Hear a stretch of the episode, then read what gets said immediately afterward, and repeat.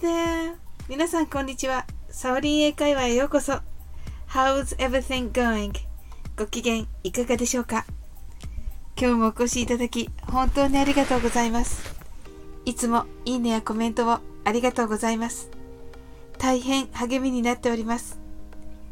この番組はお好きなことをしながら耳だけこちらに傾けていただく聞くだけ英会話をコンセプトにお送りしています。ゆったりと気軽な気持ちで楽しく聞いてくださいね。職場に少し顔を出したら大量のオクラをいただきました。カレーにトッピングするか、そうめんや冷やし中華に入れるか悩んでいます。ちなみにオクラは日本語ではなく英語のオクラ、O, K, R, A から来ています。さて、大好評をいただいております。ウクレレ配信者さんのなおさんからのリクエストの海外でのホテル英語コンシェルジュとの会話ですが今回は大切なお話をしたいと思いますそれはホテルで従業員さんに支払う tips コンシェルジュがいるようなホテルはいわゆる4つ星デラックスや5つ星と言われているホテルです。奮発して海外の素敵なホテルを予約したあなた。しかし、ここからが本番です。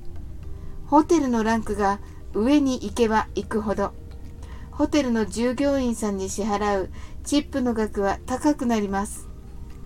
通常、海外で支払うチップは定価の10%から20%と言われています。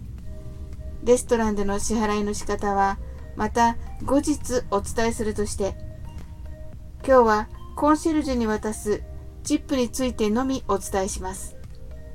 まずチップはコンシェルジュの前でお財布を開いてお金を取り出すものではありません。あらかじめマネークリップなどに挟んで用意していってください。最低10ドル、可能であれば20ドルが望ましいです。ただ、高級ホテルだからといって100ドル支払うというものではありません。上限はあくまで20ドルです。ホテルのコンシェルジュに自分の代わりにレストランやお芝居、ミュージカルなどの手配をお願いするときは、私の代わりに手配していただけますか？Could you arrange that for me? と頼みます。Could you は〇〇してくれませんか？の丁寧な言い方。arrange は手配。that はそれを。for me は私のためにという意味です。そして手配が終わった後には Thank you と言ってチップを渡します。それでは一緒に練習してみましょう。はじめはゆっくりです。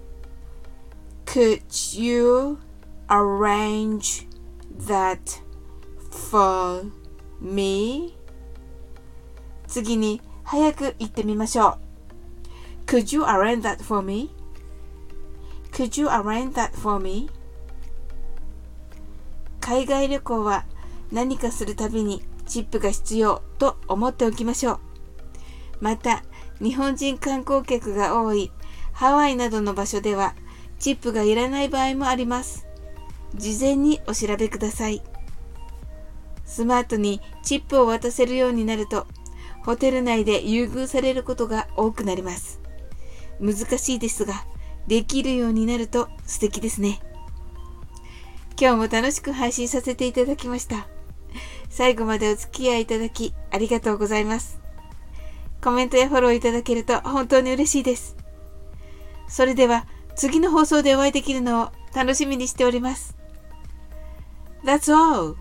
Thank you for coming today. Life is perfect as I have a friend like you.